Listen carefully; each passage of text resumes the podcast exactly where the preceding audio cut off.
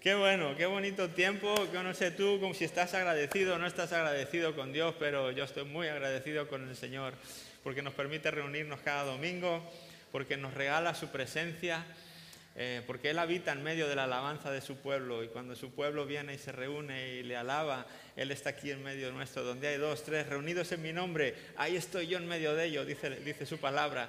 Y es bonito sentirle. Eh, yo no sé tú, pero yo puedo sentir a Dios en esos tiempos de alabanza de una manera tan especial. Así que gracias una vez más al grupo de alabanza, gracias a Dios por permitirnos estar aquí, por tantas actividades que nos permite tener y llevar a cabo, porque nos hace sentirnos un poquito más útiles dentro de nuestra torpeza, ¿verdad? Pero que un Dios sea así de bueno, que nos permita colaborar con Él en tantas y tantas actividades, es una cosa que me, bueno, me encanta, ¿no? Y, ya llegando, acción de gracias, Navidad, qué, bonita, qué bonita manera de terminar un año repleto de bendiciones y de cosas que Dios nos ha permitido eh, vivir. Y muy bien, pues vamos a, vamos a continuar con el programa de hoy, es el, el tiempo del mensaje. Y este mensaje es el último, no del año, todavía quedan algunos para terminar el año, pero sí el último de la serie Creer, ¿verdad? Serie que hoy, se hoy acabamos, te puedes creer, este, este proyecto que empezamos allá hace, hace más de 30 semanas. ¿verdad? Porque ha habido algunas semanas entre medias. Pero eran, eran, este programa estaba diseñado para dar 30 mensajes, 10 sobre pensar como Jesús, otros 10 sobre actuar como Jesús y otros 10 sobre ser como Jesús. Y hoy que terminamos, pues yo espero que esto haya servido para hacernos un poquito más, un poquito más parecidos a Jesús.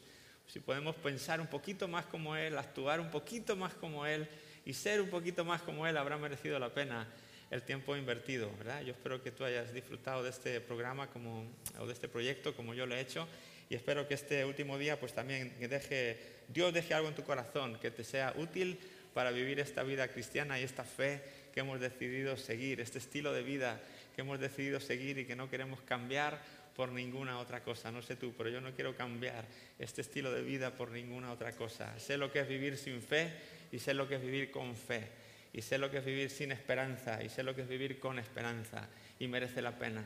Merece la pena poner nuestra fe en el Señor Jesucristo que vino a esta tierra, que entregó su vida, que murió en una cruz, pero al tercer día resucitó de la muerte y sus huesos no están en ninguna tumba. Él está sentado a la diestra de Dios Padre esperando al tiempo a que el Padre mismo le envíe a venir por su iglesia y recogernos para, bueno, pues para poner fin a todo esto. Y qué bonita, qué bonita manera de, de poder esperarle, no esperarle con esperanza. Y hablo de la esperanza porque es el mensaje de hoy, es el último tema del que vamos a hablar y tiene que ver con, la esperanza. Así que voy a pedir a Dios que nos ayude en este tiempo con una oración. Señor, gracias por, todo lo que nos permites vivir. Gracias por la vida que nos das. Señor, no damos por hecho el, vivir cada día de, nuestros, de nuestra vida, cada uno de los días de nuestra vida, Señor. Consideramos hoy un regalo que tú nos has permitido despertar en esta mañana, Señor, y tener vida y salud para estar aquí, oh Dios.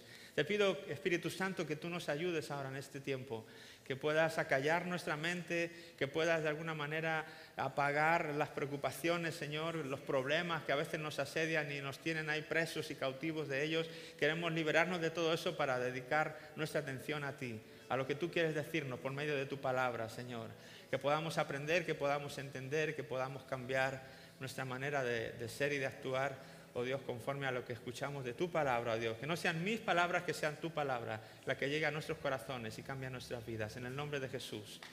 Amén. Muy bien, pues entonces la esperanza es el último de los, vamos a decir, del, fruto del Espíritu Santo, que aunque no está en esa lista de, de Gálatas 5, 22, es algo que también el Espíritu Santo se encarga de producir en nuestras vidas, la esperanza. Bueno, ¿qué es la esperanza? La esperanza es una palabra muy usada y muy extendida en, nuestra sociedad, en nuestro mundo, ¿verdad? Todo el mundo habla y vive con esperanza, o, gran parte de las personas. Esperanza de una de otra manera. Unos esperan que les toque la lotería, otros esperan el chico ideal, la chica ideal, el, marido perfecto, la, marida perfecta, la, mujer perfecta. Eh, no sé, todo el mundo espera, ¿verdad? Yo espero esto, espero que me llegue aquello, espero terminar el curso. Los estudiantes están esperando ya que vengan las vacaciones de Navidad y terminar de un poquito, tener un poquito de tiempo de, descanso. Otros esperan en el sentido de, hoy oh, espero no perder el trabajo en medio de la que estamos, ¿verdad? O espero no contagiarme del COVID. Son tantas las esperanzas que, hay en medio de esta sociedad, las distintas maneras en las que las personas esperamos que sucedan ah, las cosas. Y luego está ese lema que, que no sé si anima o desanima, pero se nos se oye tanto por ahí, ¿no? Venga, ánimo, que la esperanza la esperanza es lo último que se pierde. Yo cuando lo oigo digo, gracias, pero luego me quedo pensando, digo, no sé si me ha animado o me ha desanimado, porque a últimas dice que también lo voy a perder, ¿no? Si me dijeran, ánimo, que la esperanza nunca se pierde, vale, pues eso me animaría más, pero eso de que lo pierdas el último, pues al final lo voy a perder. El orden, ¿no? El orden como que no anima mucho. Bueno, no, es, una broma, no se entiende lo que se quiere decir con eso. Pero así dicho, uno entiende como que vaya, pues hasta la esperanza, aunque sea en último lugar, la voy a perder también. ¿Qué me queda entonces? ¿no? y como digo, pues eh, la, mayoría, la, mayoría, de las veces esta, esta esperanza o este tipo de esperanza no es otra cosa que una mera ilusión. ¿Verdad? bueno, a ver si, la verdad estamos diciendo, a ver si tengo suerte y a ver si tengo suerte y no me toca esto, a ver si tengo suerte y me, toca aquello, a ver, es, realmente es una esperanza que es más bien incertidumbre, es una esperanza que quiere ayudar pero no termina de ayudar del todo, es una esperanza un poquito frágil, por así decirlo, ¿verdad? La esperanza que encontramos, como digo, en, este mundo.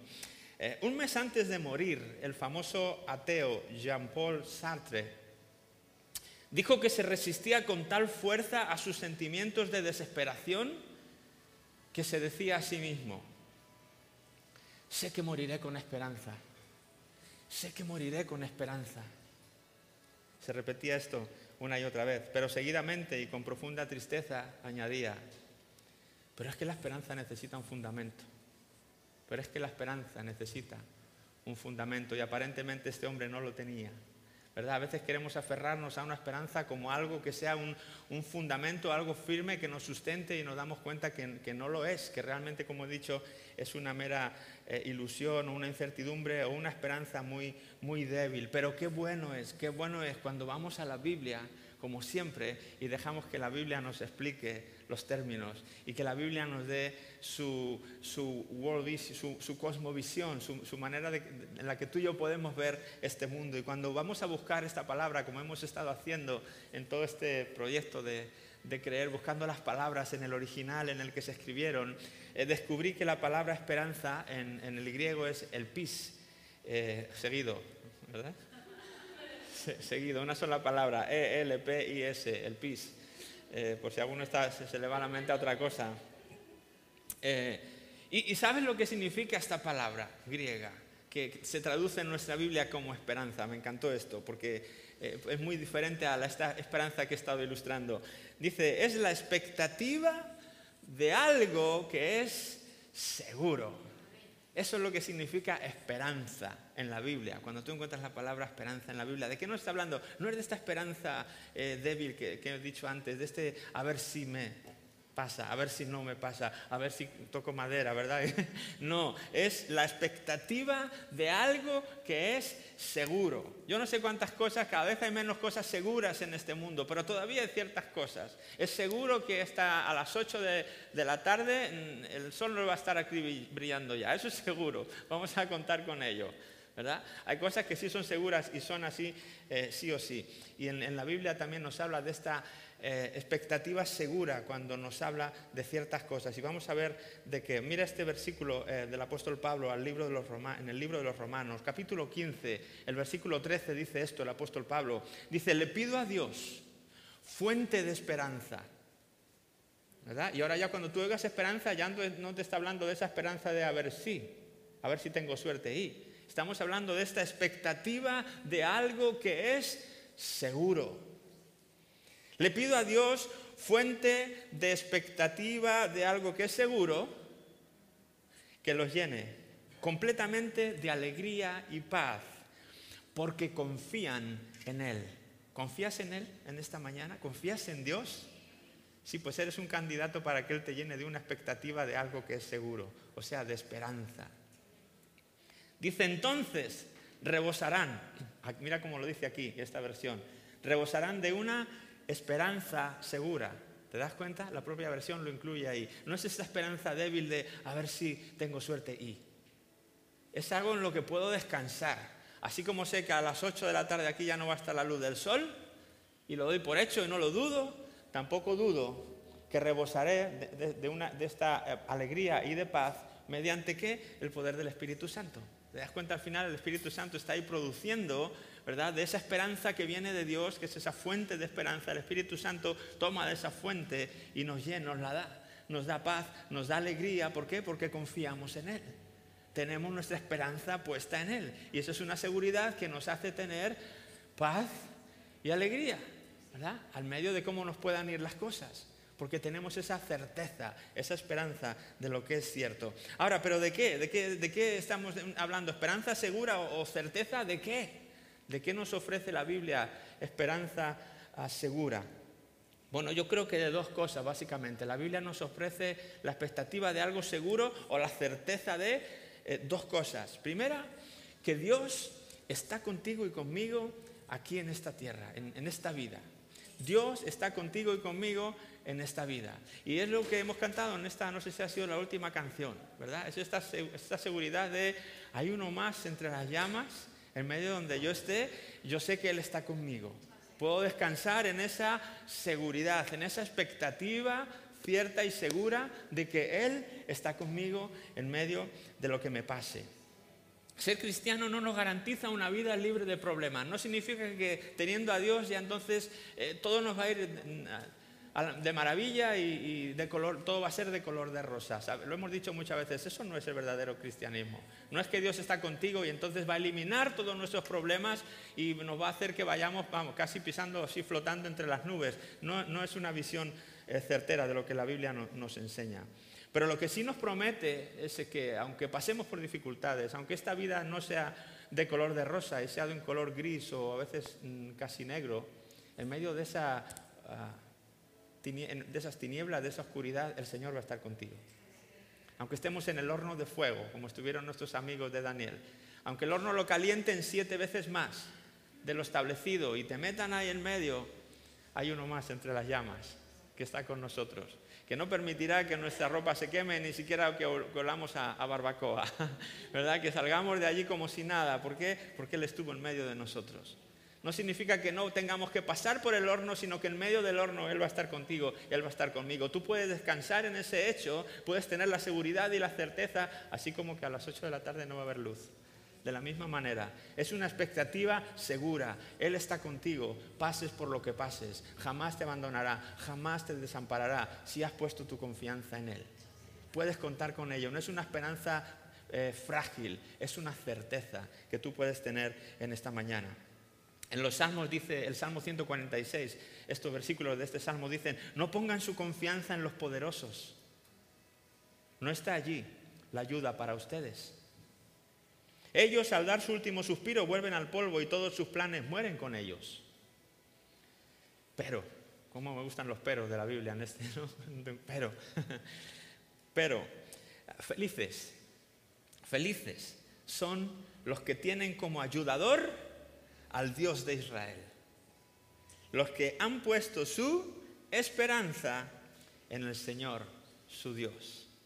¿Te das cuenta? Felices son los que han puesto su esperanza en el Señor. Antes decía igual que el Espíritu Santo nos iba a llegar, llenar de alegría y de paz ¿sí? por esta esperanza. Felices son los que no confían en, un gobierno nuevo que entre, los que no confían en que entre ahora este otro partido, a ver si ya eh, termina con la miseria del país, a ver si entra, yo no sé, o llega al poder tal persona, a ver si se alinean los astros y entonces, no, si ponemos nuestra esperanza en los poderosos, eh, los poderosos te das cuenta que no son tan poderosos, que al final pasan como cualquier ser humano y la vida sigue y los problemas siguen estando ahí. Pero felices son los que no confían en esto, sino que tienen su confianza puesta en el Señor como su ayudador.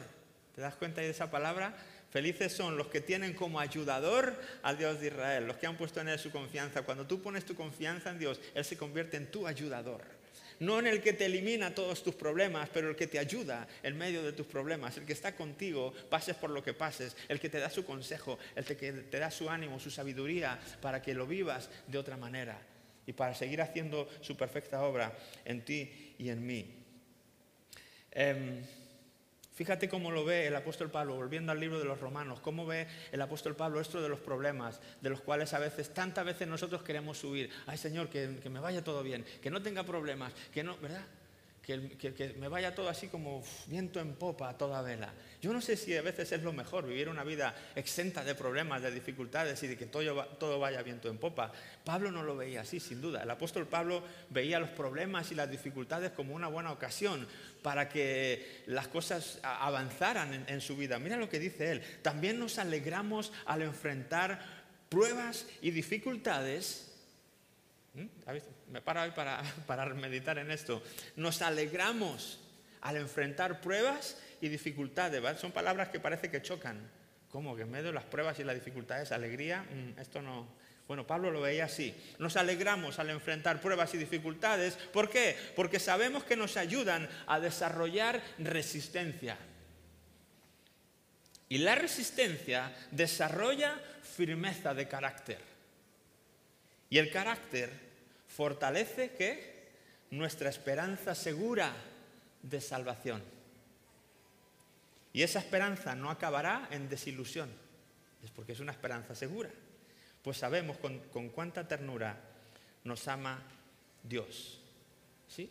O sea que sabemos que el Señor nos ayuda en medio de nuestros problemas, que Dios es nuestro ayudador en medio de nuestras dificultades, en medio de, las circunstancias difíciles de la vida. Ese es un hecho con el que podemos pensar, eh, eh, contar y saber que incluso esas dificultades que podamos pasar, como dice otro versículo por ahí, a los que aman a Dios todas las cosas les ayudan a bien. Y aquí Pablo nos está diciendo de qué manera nos ayudan a bien. Los problemas, las dificultades, la próxima vez que te encuentres en medio de ellos, di gracias Señor. Ayúdame a alegrarme en medio de esta situación difícil porque sé que esto me está haciendo ser más resistente. Y sé que esta resistencia está haciendo que mi carácter se desarrolle, sea fuerte y a su vez eso va a hacer que la esperanza segura que tengo en ti aún se robustezca más, aún esté más fuerte para cuando venga mi enemigo y me la quiera quitar.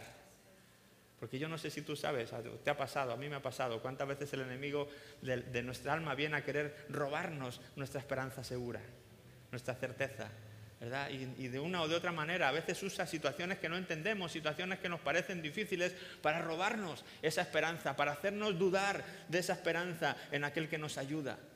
Con ideas como, bueno, si este ayudador, ¿cómo que te deja pasar por todo esto? ¿Cómo que permite que te esté sucediendo todo esto si Dios es tu ayudador? Y, cosas semejantes. Y no nos damos cuenta que realmente eh, Dios nos está ayudando al dejarnos experimentar esas cosas, porque eso va a robustecer nuestra esperanza segura en Él. Sí, es una manera diferente de verlo, pero Dios siempre nos ayuda, nunca lo eh, dudes, nunca lo pongas en tela de juicio. Así que como digo, tenemos esa certeza o esa seguridad, los que hemos confiado en Él, primero, de que Dios está con nosotros en esta vida y segunda, lo que yo quería decir es que tú y yo estaremos con Él cuando dejemos esta vida. ¿Sí? Él está con nosotros ahora y cuando ya no estemos aquí, nosotros estaremos con Él. Esa es la esperanza, segundo tipo de esperanza que nos ofrece la palabra de Dios. Fíjate lo que dijo Jesús en el Evangelio de Juan. No dejen que el corazón se les llene de angustia. Confíen en Dios y confíen también en mí. ¿Te das cuenta? La palabra de confianza otra vez ahí aparece. Versículo 2, en el lugar de mi Padre hay lugar más que suficiente. Si no fuera así, ¿Acaso les habría dicho que voy a prepararles un lugar? Cuando todo esté listo, volveré para llevarlos, para que siempre estén conmigo donde yo estoy. Qué frase, ¿verdad? La dijo Jesús, por cierto, no de cualquier otro, es de Jesús. Y Él nos promete esto, cuando todo esté listo, Él volverá para llevarnos con un fin, para que siempre estén conmigo donde yo estoy. Esa es la esperanza segura que Jesús nos ofrece. Ya que ya no es para esta vida, que ya es para cuando Él venga a recogernos o para cuando nosotros partamos antes de que Él venga. Si partimos antes de que Él venga y vamos con Él, eh, bueno, pues eso, ¿no? Algunos dicen, ¿y dónde voy a ir? Algunos creen que no van a ningún lado, que todo esto se acaba aquí. Eh, Jesús no, dijo eso, Jesús dijo que esto, que esto continúa, que esto es solamente unos años aquí en la tierra que sirven como entrenamiento, por así decirlo, pero el partido lo tenemos después. el partido viene después. Cuando todo esto termina nos damos cuenta que comienza lo que nunca se acabará, esa eternidad, que la podemos pasar con Dios o la podemos pasar sin Dios, cosa triste. Pero Jesús vino para que no viviéramos en zozobra, para que no viviéramos en angustia, sino que para que supiéramos que si hemos puesto nuestra confianza en Él, tenemos asegurada también una vida eterna con Él. ¿Sí? Una vida eterna con Él. Y eso no es una esperanza débil, eso no es un, ay, pues sí quiera Dios que cuando yo deje este, a ver si tengo la suerte de. No, no estamos hablando de eso, la Biblia está hablando de la esperanza segura. Jesús está hablando, dándonos esa esperanza a aquellos que hemos confiado en Él. Vendrá por nosotros para que estemos eternamente eh, con Él. ¿Cómo es posible? Bueno, es posible porque Jesús vino a esta tierra, se, hizo un humano como tú y como yo. Eh, como he dicho antes, sufrió eh, una muerte horrible en una cruz, pero al tercer día, glorioso tercer día, Jesús se levantó de la tumba, Jesús se levantó de los muertos, Jesús venció al poder del pecado y de la muerte, que era el último enemigo del hombre, como dice en algún otro lugar la palabra de Dios. Jesús vence a ese último enemigo y por su resurrección, Él dice que esa es la, es la primicia de los que luego resucitarán con Él.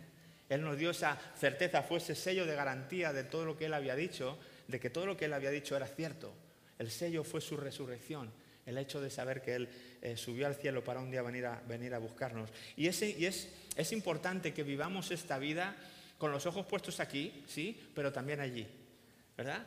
Algunos que se pasan de espirituales y están todo el rato pensando en el cielo y se olvidan de que también hay que tener los pies en la tierra y hay que, de momento estamos aquí y hay que saber vivir aquí, pero no como si esto fuera el todo, no como si después de esto ya no hubiera nada, que ese es el otro extremo, sino que debemos vivir aquí y ser conscientes y responsables mientras vivimos aquí, pero no perder de vista nunca ese otro lugar donde el Señor nos va a llevar cuando terminemos eh, esta vida aquí. Eh, fíjate lo que dice el apóstol Pablo también en Primera de Corintios, hablando de esto, de cómo él veía esto de tener la esperanza puesta en Dios, no solamente para vivir en la tierra, no solamente para lidiar con los problemas y las dificultades que en esta tierra sufrimos, sino que esta esperanza hay que traspasarla y trasladarla también a la siguiente vida, vamos a decirlo así. Eh, primera de Corintios 15, 19 dice esto, y si nuestra esperanza en Cristo es solo para esta vida, dice el apóstol Pablo, somos los más dignos de lástima de todo el mundo. Si tu esperanza en Cristo es solamente para usarla aquí, pensando que esto es para que me ayuden mis problemas aquí y cuando esto termine, quién sabe lo que va a pasar conmigo, o a lo mejor no va a pasar, no hay nada después, eh, somos los más dignos de lástima, dice Pablo, de todo el mundo. Porque estamos viendo un estilo de vida que no va a valer para nada dice por ahí a continuación, comamos, bebamos y entonces hagamos, llevemos otro tipo de vida diferente a la que llevamos, si no creemos que después hay una vida con Él. Si nuestra esperanza en Cristo es solo va limitada a los años que vamos a vivir en esta tierra, pues damos mucha lástima. Yo no sé tú, pero yo no quiero dar lástima. yo no quiero dar lástima. Y no, yo, yo sé que tú tampoco quieres dar lástima. Dice el versículo 20, lo cierto es que Cristo sí resucitó de los muertos. Y por esa resurrección de Él nos garantiza que tú y yo también vamos a resucitar un día con Él, para estar eternamente con Él. Y eso es una esperanza segura, eso, eso no es un, ay, ojalá, ay, quiera Dios. ¿Tienes tú la convicción en esta mañana para levantarte y salir al mundo y decirle a, cualquier persona que se para delante de ti, oye, yo estoy seguro de que cuando deje esta vida me voy con, me voy con Jesús? ¿Tienes tú esa seguridad? Porque deberíamos tenerla. Porque si no, no tenemos la esperanza que nos ofrece la Biblia, tenemos otra cosa. Tenemos la ilusión de. Pero la Biblia no quiere que tú vivas con la ilusión de a ver si. La Biblia quiere que tú vivas con la esperanza de, con la esperanza segura de ciertas cosas. Y una de ellas es que Dios te va a ayudar en esta tierra y otra es que tengas la seguridad de que cuando dejes esta tierra estarás con Él. Si has puesto tu confianza en Él. ¿Has puesto tu confianza en Él esta mañana? Yo te animo, si no lo has hecho, a que lo vayas pensando. Al final del mensaje te voy a dar la oportunidad de que puedas hacerlo.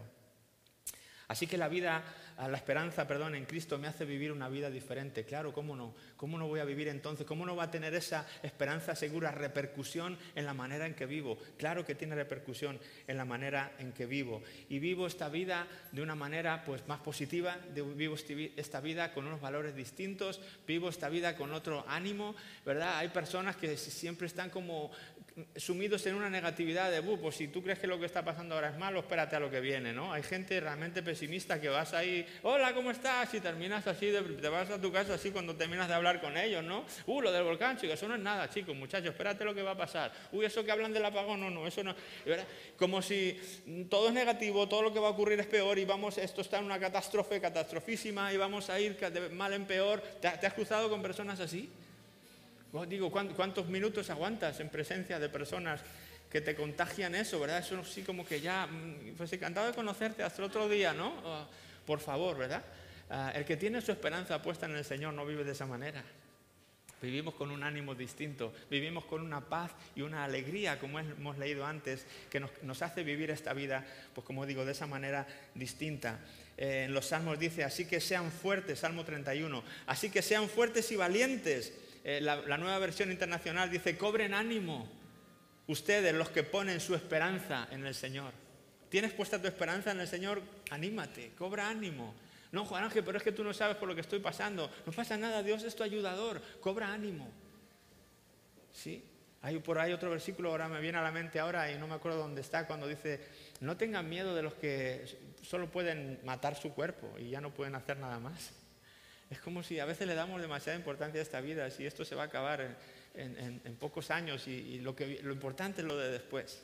Lo importante es lo de después. Aquí dice, cobren ánimo, sean fuertes, sean valientes, sean alegres, sean positivos, todos aquellos que han puesto su esperanza en el Señor, sabiendo que aquí nos ayuda el Señor y cuando esto se acabe, el Señor nos está esperando al otro lado para recibirnos. ¿no? Eso debería ser una fuente eh, de alegría en nuestra vida. Ah, si tú piensas bien, eh, en los mártires de la iglesia, ¿has pensado alguna vez en los mártires de la iglesia que no han sido uno ni dos? que han sido muchos a lo, largo, de los años, de los siglos, personas que han, estado dispuestas a morir por su fe en, Jesús, eh, pues han sido, ha sido una gran parte del cristianismo. Ha sido un gran número de personas los que estuvieron dispuestos a decir, si yo tengo que morir por esta esperanza, merece la pena. Pero no me voy a bajar de ella, no la voy a perder, no voy a negar a mi Dios porque yo tengo la esperanza en Él. Y han, ido hasta el final y les ha costado su vida. Y ya no solo su vida, les ha costado que les torturen, que les hagan todo tipo de cosas que solamente de pensarlas se nos ponen los pelos de punta. Y cuando tú piensas en esas personas dices, ¿y qué le hace a una persona? Mínimamente los primeros cristianos no fueron quemados como farolas para iluminar las calles de su tiempo. Y mientras eso lo hacían, muchos de ellos sonreían y cantaban. Y uno dice, ¿y cómo se consigue eso? Bueno, la respuesta es sencilla. Tenían esperanza. No tenían, a ver si, tenían esperanza segura, sabían, estaban convencidos de lo que en quién habían creído. Estaban convencidos de lo que esa, persona, ese Dios que había venido a esta tierra, lo tenían muy reciente, lo habían visto, eh, había marcado una huella tan profunda en su corazón que nada les iba a hacer cambiar de idea. Eh, ni siquiera pues eso, ¿no? o el, peligro de, el peligro de la muerte. Y aún, y aún además de ello, muchos cristianos a día de hoy que siguen pasando por situaciones tan, tan difíciles y llegan a sus últimos momentos eh, en el lecho de muerte y todavía están felices, tienen un rostro eh, que expresa alegría porque saben que lo que les viene después, ¿verdad? La respuesta es la misma, la esperanza, el deseo de ver a su Salvador esperándoles al otro lado fortalece sus corazones y les hace estar, como digo, animados e incluso alegres en medio de, dificultades tan, tan tremendas que a veces uno ah, oye y no sabe cómo lo pueden hacer, ¿verdad? La respuesta es la esperanza. Michael Faraday, eh, con esto ya voy terminando, Michael Faraday fue un gran científico, pero también un gran cristiano. Y estaba en su lecho de muerte y unos periodistas estaban ahí con él y le preguntaron por sus especulaciones usaron esa palabra, especulaciones sobre la vida después de, morir. ¿verdad? Fueron a este gran científico a preguntarle, oye, de esas especulaciones de que cuando mueras, y, este hombre los paró en seco, dijo, ¿especulaciones? No sé nada de especulaciones. Descanso en las certezas y sé que mi redentor vive y porque Él vive, yo también viviré. ¿Sí? Este hombre sabía muy bien en quién había creído. Había conocido la esperanza de la Biblia, la esperanza cristiana. Y él sabía que no era una especulación, que no era una mera ilusión, que no era una ver si. Era una seguridad de que así como su redentor, el aquel que había redimido su alma, vivía, él también iba a vivir cuando pasara de este mundo al siguiente. Y la pregunta es, ¿y tú? ¿Y yo? ¿Vivimos con esa esperanza? Eh, ¿Queremos afrontar nuestro último día en la tierra aterrados y llenos de incertidumbre? ¿O queremos afrontar ese último día llenos de paz y de alegría? Porque tenemos la esperanza segura, la expectativa de algo seguro. Eh, tengo un familiar que es médico y el médico de cuidados paliativos, tiene una especialidad en eso. Y él ha acompañado en los últimos instantes a muchas personas al pasar, digamos, de, una vida a otra. Y a veces cuenta cómo Él puede ver en el rostro de la gente el que tiene esperanza y el que no. No tiene que ver con la iglesia a la que vas. No tiene nada que ver con un nombre que tú puedas, yo soy de la religión tal, yo soy de la religión cual, yo hacía esto, yo hacía lo otro. Al final se resume que cuando estés, si te dicen tienes dos minutos de vida, eh, ¿qué, produce eso en ti? ¿no? Y este familiar mío dice, es, increíble como a veces ves a las personas morir en paz y alegría y a veces ves a personas morir en tormento. y la esperanza, lo que diferencia unas de otras es el que tiene y el que no tiene la esperanza puesta en Jesús. ¿sí? Y yo tengo para, para ti en esta mañana dos noticias. Seguro que estás pensando, una buena y una mala, ¿no? No, no tengo, dos, no, no tengo una buena y una mala, tengo una buena y una mejor. ¿Sí? ¿Quieres que te las dé? la buena noticia es que tú puedes hacer em, frente a la muerte con esperanza. Si quieres, puedes afrontar tu último día en la tierra con esperanza. Y la gran noticia, ¿sabes cuál es? que no tienes que esperar a que ese día llegue para tenerlo, que lo puedes tener ahora mismo, si tú quieres. Si tú quieres eh, vivir no solamente ese último día, ¿no? sino todos los días que te queden en esta tierra, con la esperanza segura de que Dios es tu ayudador, de que Él va a estar contigo, te pase lo que te pase aquí en esta tierra. Y lo más importante de todo, que cuando dejes esta tierra tendrás la certeza de estar con Él por toda una eternidad. Es tan fácil como que pongas tu esperanza en Él, que, confíes, que pongas tu confianza en Él, como la Biblia nos enseña. En Él, en Jesús, en aquel que vino, como digo, a esta tierra a morir en una cruz por tus pecados y por mis pecados. Él entregó su vida, nadie le mató. Jesús dice, no, a mí nadie me quita la vida, yo he venido aquí a darla voluntariamente. He venido a morir, sé que he venido en una misión enviado por mi Padre. Y he dejado mi divinidad y he dejado todo lo que tenía y los privilegios del cielo para hacerme un simple mortal como tú para pasarme una vida de penalidades, pero una vida perfecta, sin pecado, para poder representarte como miembro de la raza humana delante de Dios. Y Él viene y muere en una cruz, habiendo vivido una vida perfecta y sin pecado ninguno. Él muere en esa cruz. ¿Para qué? Para perdonar tus pecados y para perdonar mis pecados. Para que nadie pueda acusarnos delante de Dios con que no, es que mira, no se merece que el cielo. Y Jesús va a decir, ya, pero yo pagué por Él. Yo le pagué la entrada. Yo sé que él no tiene dinero, pero yo le pagué la entrada. Así que no eres nadie para impedirlo. Y Jesús aseguró eh, tu vida eterna y mi vida eterna en ese día en la cruz. Solamente hay que decírselo, Señor, quiero que seas mi Salvador, quiero que seas mi, mi Señor, mi dueño, y quiero vivir para ti. Quiero, quiero, poner mi confianza en ti, quiero vivir esta vida con la esperanza puesta en ti, en tus promesas y intentar emularte, como hemos dicho, pensar como tú, actuar como tú y ser como tú. Ayúdame en ese esfuerzo.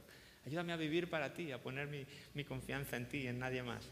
Si tú se lo expresas con un corazón sincero, la Biblia dice que no tienes que hacer nada más. En ese momento tú tienes salvación y vida eterna. Juan 3:16. De tal manera amó Dios al mundo que ha dado a su Hijo unigénito para que todo aquel que en Él crea no se pierda, sino que tenga vida eterna.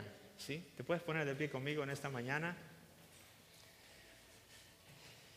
Puedes hacer esta oración en tu corazón y, si no la has hecho nunca, depositar tu confianza en Él y dejar que el Espíritu Santo llene tu corazón de esta esperanza segura de la que hemos hablado. Que la paz y alegría llenen tu corazón. Dile, Jesús, reconozco que eres el Hijo de Dios. Te recibo como mi Señor y mi Salvador. Gracias por perdonar todos mis pecados. Hoy pongo mi confianza en ti. Y te pido que me llenes de esta esperanza segura. En el nombre de Jesús te lo pido. Amén, amén, amén, amén. Si tú has hecho esta oración, la, Biblia dice que ahora mismo los ángeles en el cielo se están alegrando por ti.